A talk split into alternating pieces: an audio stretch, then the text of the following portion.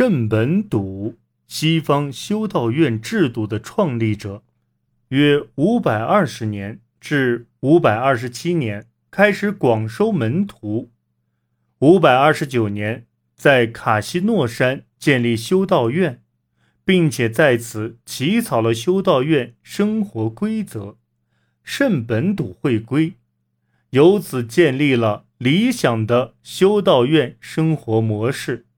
即由一位当选的男院长领导，修士们同吃同住，举行祷告仪式。这种理想的修行制度在圣本笃会中得到推行，后被其他修会吸收借鉴。